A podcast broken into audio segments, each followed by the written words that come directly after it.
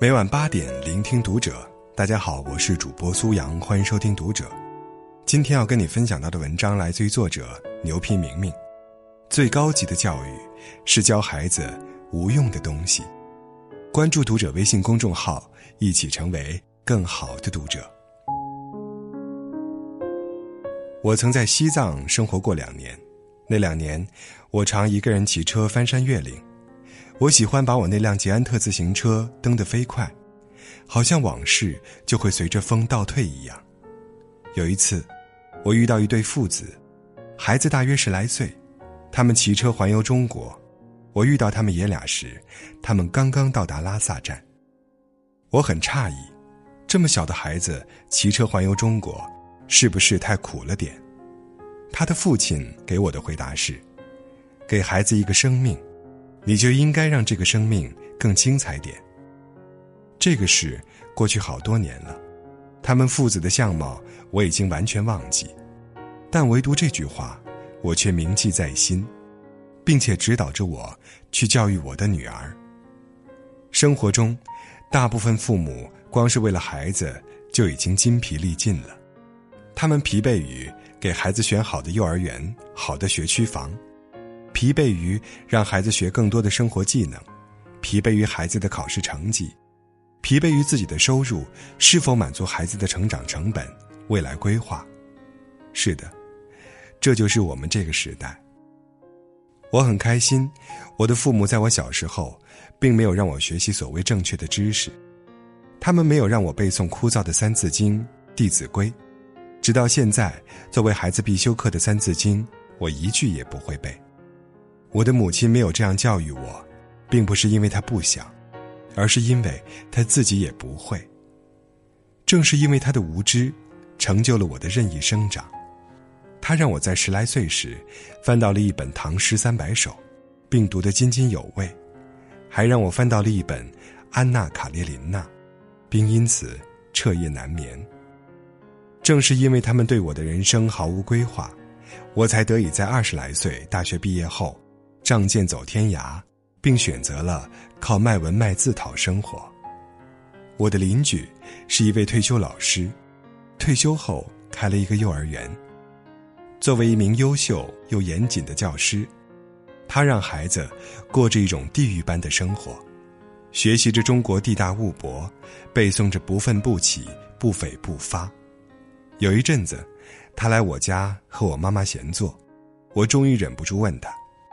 你有没有想过，这些小孩子唯一的快乐就是满地打滚之后很多年，这位邻居阿姨见我如见怪物，因为在她的人生经历中，从未有过一个这样的人来推翻她的教育理念。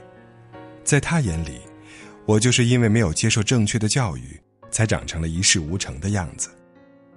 高晓松小时候，母亲教育他：“谁要觉得你眼前这点苟且。”就是你的人生，那你这一生就完了。很多人会说，这是因为高家有能力追求诗和远方，而你的家庭只能让你苟且着眼前的人生。其实，让你苟且的不只是经济能力，更多的来源于视野上的盲区。因为那些人觉得，生活就应该只有一条路径。高晓松妈妈教育高晓松，人可以不成功。但一定要多看看这个世界。在九十年代，当大家都在追求着安稳的生活，拿一点微薄的俸禄时，高晓松却选择了周游世界。在我认识的那个时代的朋友中，他是最早开始玩世不恭，最早开始自甘堕落去游历，去做流浪诗人，去被同时代的人嘲讽。而如今，这些最早被认为无药可救的人群。到了中年，不但获得了现实世界里的财富成功，还获得了更多壮观的人生经历和回忆。反观那些最早盯准稳定工作的人群，却向着油腻中年任意滑落。高晓松教育自己的女儿柔一，做一堆无用的事。柔一学古筝、骑马、练瑜伽、跳舞，无用的事干了一堆。高晓松说。我想让孩子懂得如何在不成功的人生随遇而安。这个世上，能获得大量财富的人毕竟是少数。如果财富是唯一的标准，那么大部分人都是不成功的。孩子如果只学会了升学考试，长大后只学会了挣钱买房，这样的人生肯定也是不成功的，因为他的人生只学会了有用，而那些看上去无用的教育，去远行、去读诗、去游泳等等，却让生命有更大程度的愉悦。当满地都是六便士时。那些学了无用教育的孩子，还能够抬头看见月亮，并充分体会看见月亮的愉悦。我从小就没想过要对这个世界有什么贡献。如果我写的文章能够影响到一两个人的观念，那也是我不小心为之，并不是我的本意。相对于去改变别人，我更享受绞尽脑汁、灵光乍现出一两个好句子时的快乐。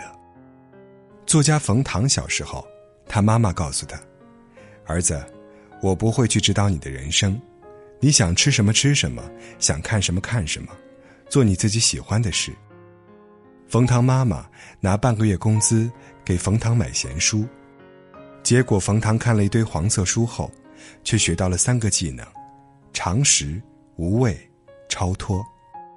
冯唐全部用在了生活和写作中。他后来说。每个厉害的人，都有一个笃定的核。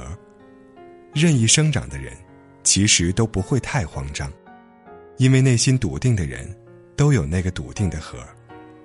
那些无用的趣味，总会让你学会如何与自己平心静气的相处，让你体会到人生的神采、格调、情趣、韵致。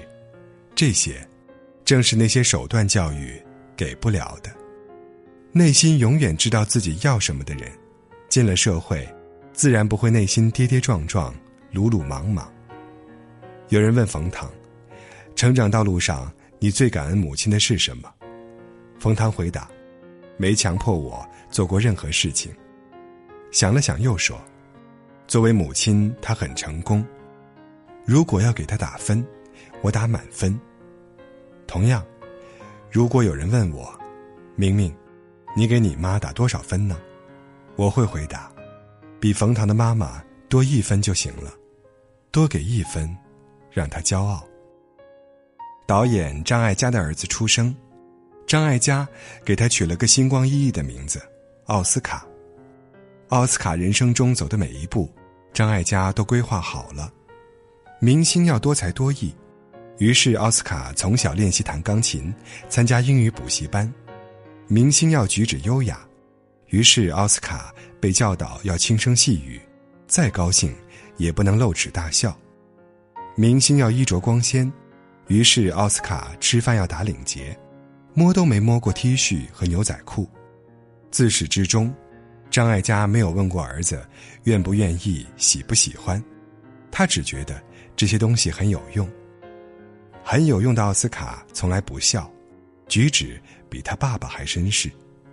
两千年，奥斯卡被绑票了，张艾嘉贪了，自己的苦心打造竟给儿子带来了杀身之祸。张艾嘉卖掉房子，取出存款，赎回儿子，他放声大哭：“上帝把儿子还给我，我要把自由还给儿子。”从此，张艾嘉不再用有用来教育儿子，而是带着他到处疯。过毫无用处的生活，穿便宜的 T 恤和牛仔裤，把系领带的时间用在看漫画书上。有一次在埃及，张艾嘉带着奥斯卡骑骆驼，奥斯卡靠在张艾嘉怀里，突然说了一句：“妈妈，谢谢你。”张艾嘉感慨万千：“我让他成为全校最优秀的学生，他没有谢谢我；我让他成为当红第一童星，他没有谢谢我。”我倾家荡产去交赎金，他也没有谢谢我。可就在落日大漠里，他那么由衷的感谢我，仅仅是因为我把自由还给了他。让孩子过得快乐，成为一个有独立思考能力的人，一个不流于俗的人，一个不谙世事的人，一个敢于跳出规则的人，真的比有用更重要。人生这玩意儿。其实不过那么回事，看清了，没多复杂。这一边是荷尔蒙、虚荣、欲望无止境，那一边是悲悯、善良、人格修行无止境。作为父母来说，其实就是给他一个生命，让他活得更精彩点。在网上看到一张小屁孩作息时间表，孩子除了周一到周五学校正常的课程之外，还有古文、钢琴、游泳、英语、拉丁舞等九种课外学习。孩子妈妈说。我的每个安排都有目的，跆拳道为了锻炼身体，增加男子气概；弹钢琴是为了培养艺术天赋；英语是为了出国方便；练毛笔字是磨练他的性子。三句话离不开有用、目的。孩子最可爱的样子就是一身臭汗、虎头虎脑，非得给他搞成一个小外交官，合适吗？说什么输在起跑线上，人生哪有什么起跑线呢？不过是一场奔赴死亡的旅行罢了。孩子从来不需要相似的人生，孩子感兴趣的玩意儿，永远比安排来的教育带来的美好体验更多。鼓捣大家头破血流买学区房，报各种培训班，这不叫教育。培养出一堆实用主义的孩子，长大后热衷蝇头小利。贪慕虚荣，然后继续头破血流买学区房，这也不叫大国崛起。人不是为了改变世界而来的，更需要的是丰富多彩的生命历程。你说呢？